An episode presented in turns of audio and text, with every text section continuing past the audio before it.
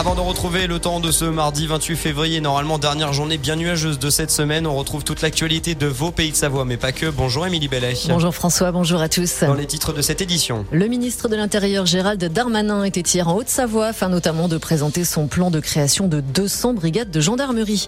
Le carnaval de Sionzier et Marna est annulé cette année suite à la disparition tragique du maire Stéphane Pépin. Ses obsèques auront lieu ce samedi. Et la commune de Marigné lance un concours photo. À l'international, tout d'abord, une page se tourne, celle des relations entre la France et l'Afrique. Emmanuel Macron souhaite ouvrir un nouveau chapitre dont il a esquissé les contours hier lors d'une conférence de presse à la veille d'un long déplacement sur le continent.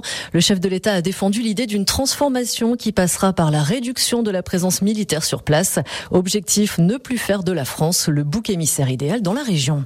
Face à la sécheresse hivernale, le gouvernement appelle les préfets à prendre des restrictions d'eau dès maintenant pour éviter une aggravation de la crise cet été.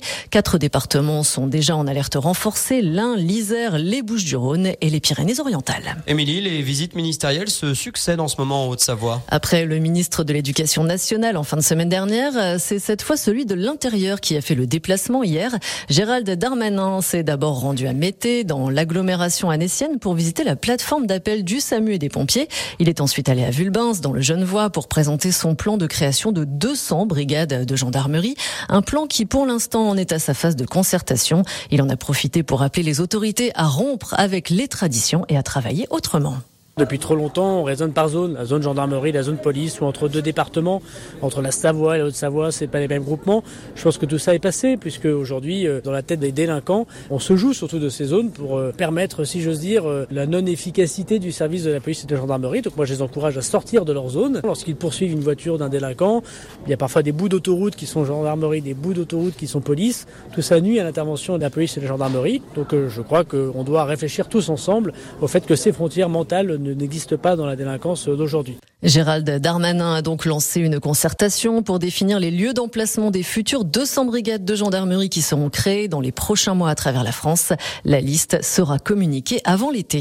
La sénatrice Sylviane Noël a profité hier de la venue de Gérald Darmanin à Vulbins pour lui remettre un courrier et une revue de presse relatant l'enfer vécu par de nombreux élus et citoyens de Haute-Savoie confrontés aux occupations illicites de gens du voyage. Elle réclame des actes forts, notamment davantage de sanctions. Suite à la tragique disparition ce week-end de Stéphane Pépin, maire de Sionzier, les municipalités de Sionzier et Marna ont pris la décision conjointe d'annuler le carnaval initialement prévu samedi 11 mars. Rendez-vous pris pour 2024. À noter que les obsèques de Stéphane Pépin se dérouleront le samedi 4 mars à 14h30 sous la grenette du centre-ville de Sionzier. Un registre de condoléances sera mis à disposition dès cet après-midi dans le hall de la maison de l'industrialité. Nous l'avons entendu dans les titres de ce journal. La commune de Marigné lance un concours photo. Le thème, le gifre, sa faune, sa flore, ses paysages, ses monuments et l'eau dans tous ses états. Un concours qui vise à mettre en valeur la beauté et la richesse du gifre. Il est ouvert aux adultes et aux enfants, mais fermé aux professionnels. Les 25 photos sélectionnées par le jury feront l'objet d'une exposition lors de la semaine culturelle en juin prochain.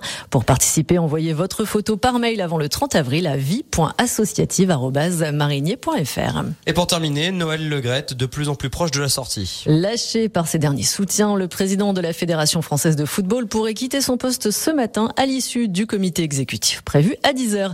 Par ailleurs, Lionel Messi a lui été sacré hier meilleur joueur de l'année au trophée FIFA The Best 2022. Merci beaucoup Émilie, vous retrouvez toute l'actualité sur notre page Facebook et sur radiomontblanc.fr en article.